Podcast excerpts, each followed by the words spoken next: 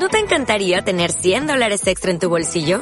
Haz que un experto bilingüe de TurboTax declare tus impuestos para el 31 de marzo y obtén 100 dólares de vuelta al instante.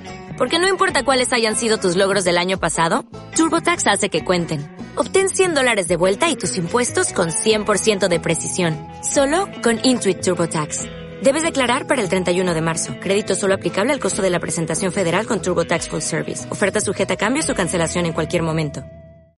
Descarga ya la aplicación móvil de Radio Viajera totalmente gratis, sin planes premium y con todos los podcasts geolocalizados, los destinos contados por periodistas y bloggers de viajes en primera persona, para que no te pierdas ningún detalle en tu próxima escapada. Estás escuchando Miradas a través de una cámara con Gemma de viajandoconmicámara.com en radioviajera.com.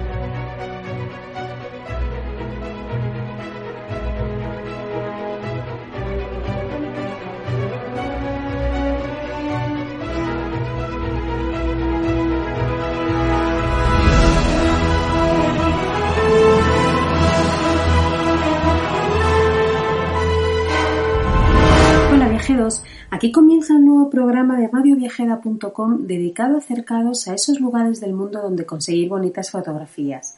Soy Gema de viajandoconmicámara.com y hoy lo vamos a dedicar a una pequeñita ciudad que está en nuestro país vecino, en Portugal, que es muy muy chula, tiene un poquito de todo y que además es conocida como la cuna de Portugal. Así que coged las cámaras, cargarlas bien de baterías porque os va a gustar muchísimo. Así que nada, nos vamos para Guimaraes.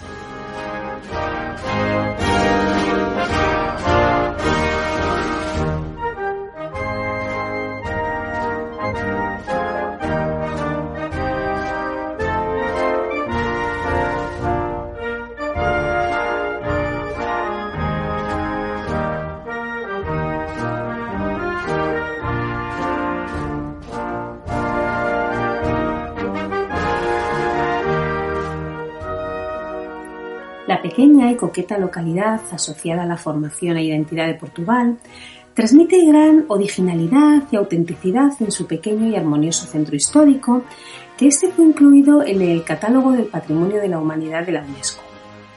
La ciudad fue capital de la cultura europea en 2012 y también fue ciudad europea del deporte en 2013. Es una localidad, bueno, pues muy pequeñita, es un gran ejemplo de arquitectura tradicional, tiene pues las típicas barandillas de hierro, balcones, pórticos de granito y es atravesada diariamente por todos aquellos que recorren el Camino Torres. Eh, este camino es bastante menos conocido, con mucha diferencia, del Camino de Santiago, y este es el camino el cual parte de Salamanca siguiendo el itinerario que hizo el gran poeta y dramaturgo salamantino Diego Torres de Villarroel. Con lo cual, si vosotros vais haciendo el camino y llegáis a Salamanca, ese trocito, si seguís a este gran literato, lo que estáis haciendo es el camino Torres. Tras la batalla de, de Mamede en 1128, Portugal consiguió la independencia y se estableció en esta pequeña localidad la capital del reino aunque es cierto que solamente duraría unos 20 años. De esa época encontramos en la colina el castillo, que es considerado un monumento nacional, fue construido por encargo de la condesa Mudamona para proteger un monasterio cercano de las continuas invasiones de árabes y normandos.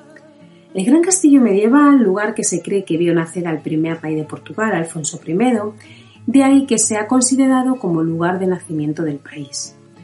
Bueno, pues eh, este gran castillo fue más tarde una fortaleza defensiva que poco a poco fue perdiendo importancia para pasar a ser un castillo mantenido solo para vivienda de las familias nobles. Hoy en día se puede observar en su interior una exposición sobre la historia del país y desde sus preciosas torres podemos ver las majestuosas vistas de la ciudad y de la montaña de Pena. Las fotos desde el castillo son muy bonitas, a mí me gusta mucho la parte de atrás del castillo porque hay como una, como está elevado, hay como una especie de zona verde, de céspedito, y esa foto es muy bonita, ¿vale? Es una foto con contrastes, con lo cual está, está muy chula, así que las vistas ahí no, no os las perdáis.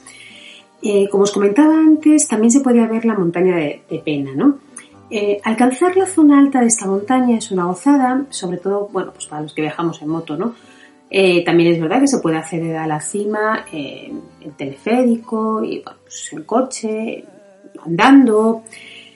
Pero realmente a mí lo que me parece es que es muy bonita la carretera que sube hacia la cima. Se puede hacer una parada en el santuario del Monte de Pena.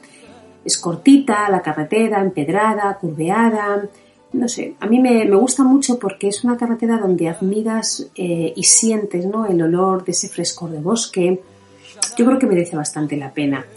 Em, si volvemos a la zona del castillo, como antes estábamos, también se le conoce la zona como colina sagrada, ¿vale? Os lo digo por si preguntáis, que, que sepáis que os pueden decir, está en la colina sagrada. Pues bueno, allí también se encuentra el Palacio de los Duques de Braganza, construido en el siglo XV y cuenta con un sombrío estilo gótico. Tras ser ocupado por los duques, pasó a ser un cuartel militar y en la actualidad es un museo aunque también algunas veces sirve de residencia para el presidente del país. El bonito edificio de torres almenadas y chimeneas de ladrillo fue restaurado durante el siglo XX cuando era la residencia del presidente Salazar. Actualmente cuenta con un exquisito mobiliario del siglo XVII, decorado con grandes tapices y unas bonitas y coloridas vidrieras. Además, en esta zona se puede visitar la románica iglesia de San Miguel, que fue también declarada Monumento Nacional en el año 1910 y es conocida como la capilla de San Miguel del Castillo. ¿Y por qué es famosa? Porque en su interior está la pila bautismal donde se dice que fue bautizado Alfonso I. Si bajamos ya un poquito de, la zona del castillo y vamos por la, por la colina, ¿no? Vamos descendiendo, encontramos la antigua y coqueta calle de Santa María, que está decorada a ambos lados con edificios históricos que datan de los siglos XII y XIII. Esta entrañable y empedrada calle desemboca en una de las más bonitas plazas de arquitectura medieval que se llama Plaza Largo do Oliveira, dominada por la iglesia gótica de Nuestra Señora de Oliveira, que también se le llama la Colegiata de Guimaraes. Hoy en día alberga el Museo eh, Alberto Sampaio, que está dedicado al arte religioso y a las vestiduras eclesiásticas. Esta iglesia fue fundada en el siglo XII y clasificada como, monumento nacional en 1910. Fue levantada como monasterio y lo más chulo es que posee bueno, pues una torre de estilo manuelino y en su interior en lo que es el retablo tiene una ornamentación brutal. Pero bueno, realmente si preguntáis por ella, eh, todo el mundo la conoce porque además eh, es un lugar de peregrinación en el Camino de Santiago. Es por su historia como tal, ya que delante de ella se encuentra el pequeño templo gótico que se le conoce como Padrón del Salado o Nuestra Señora de la Victoria, que alberga una cruz construida para conmemorar la batalla del Salado y se dice que ese fue justo el punto exacto donde el rey visigodo Wamba clavó su lanza en el suelo al lado de un olivo tras vencer a los suevos. Con lo cual, eh, esta es una iglesia a la que hay que ir, sí o sí, ¿vale? Hay varias, pero esta es muy chula. La verdad es que la zona del pórtico gótico merece muchísimo la pena. De camino a la Plaza de Santiago se esconden unos elegantes soportales que sustentan el ayuntamiento de la localidad. A mí esta, esta zona me gusta mucho porque los, los, soportales dan mucho juego para las fotos por, por, su perspectiva, ¿no? Con lo cual cogerlos, ya sabéis, de arriba, de abajo, de, del centro y, de todas partes porque las fotos os van a quedar muy muy bonitas y además también por los colores. Eh, esta plaza es, bueno, pues quizá una de las plazas muy visitadas, ¿no? Es, es muy conocida y realmente em, hay otra que también os va a sonar muchísimo cuando leáis porque también la conoce todo el mundo, que es la plaza de Largo de Otoural y está rodeada de coloridos eh, edificios ¿no? que datan del siglo XVIII. Estas fotos también son increíbles porque los edificios son muy bonitos y como tienen colores tan vivos, las fotos ahí también, si se hace un día de sol, son espectaculares. Eh, muy cerquita de aquí se encuentra la tan fotografiada torre medieval que lo que tiene escrito es la frase de aquí nació Portugal. Y luego también podemos encontrar el Museo Arqueológico eh, Martín Sarmento, que alberga una pero maravillosísima colección de piezas celtíberas. Es una auténtica gozala. Un poco más adelante se encuentra el edificio del antiguo mercado municipal y hoy lo que alberga es la plataforma de arte y el Centro de Artes Internacional José de, Guimaraes, perdón, ofreciendo la obra del famoso pintor natural de, la localidad, ¿no? Y él decía así, mi mayor objetivo como coleccionista no es simplemente coleccionar. Hay otro lado que se hace con reconocimiento y respeto hacia otra cultura como alguien portugués. Portugal eh, navegó los océanos y encontró nuevos mundos, mezcolanzas y creó nuevas visiones. En algún grado mi trabajo artístico ha seguido esas pisadas de los navegantes pasados acercando las culturas de otras regiones.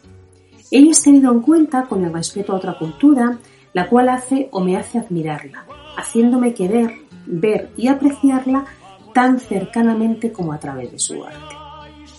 Como veréis, son unas palabras muy, muy bonitas de este gran pintor. Bueno, en cuanto a iglesias se refiere, eh, en la localidad hay varias, hay algunas muy interesantes desde el punto de vista arquitectónico o cultural. Podemos destacar, por ejemplo, la iglesia de San Walter o la iglesia de San Francisco. Está decorada con bonitos azulejos. También merece la pena bastante alguna fotografía eh, por su ubicación, ¿no? como es el caso de la iglesia de Nuestra Señora de la Consolación, que además de poseer gran armonía en sus torres, está situada al final de una larga avenida ajardinada con bonitas flores de colores. Ahí, por supuesto, la foto es, no es la puerta de la iglesia, sino tenéis que ir justo al final de donde acaba el jardín, ahí hay una fuente y entonces tenéis que hacer la foto justo desde ahí, ¿vale?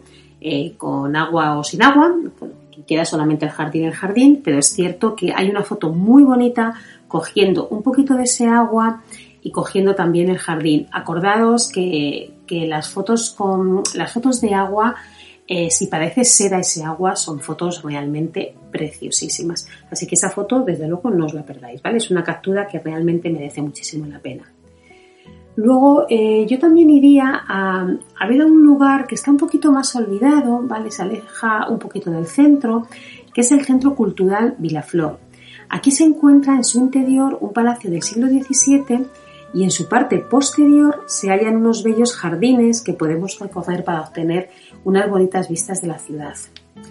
Eh, con todo esto eh, os hacéis una idea bastante, pues bastante amplia ¿no? de la ciudad. Recordar que tenemos que ver como tres zonas, ¿vale? La zona de la colina sagrada, que es la zona del castillo, con el castillo, el palacio y la iglesia. Bajaríamos por la ladera, ¿vale? Y luego ya nos iríamos a lo que es la zona más empedrada, las callejuelas, ¿vale? que es ahí donde están esas iglesias tan bonitas, lo que es el casco antiguo, es una zona eh, muy recomendada para toda la gastronomía, hay muchísimas terrazas, se come espectacular, como en todo Portugal, y además a unos precios, pues, como es Portugal, ¿no? Así que nada, eh, espero que os haya gustado nuestro pequeñísimo recorrido por esta localidad tan bonita y tan histórica. Ya sabéis, os animo a bajaros nuestros podcasts de cualquier plataforma que, uséis y, sobre todo de nuestra app, que acordaros que están geolocalizados. Y nada, si os apetece, os espero la semana que viene para poder disfrutar de, de otro sitio, con otras fotitos y con otros lugares, ¿vale? Si tenéis cualquier cosa, ya sabéis que me podéis escribir a viajandoconmicámara.com. Que tengáis una feliz semana, viajeros. ¡Chao!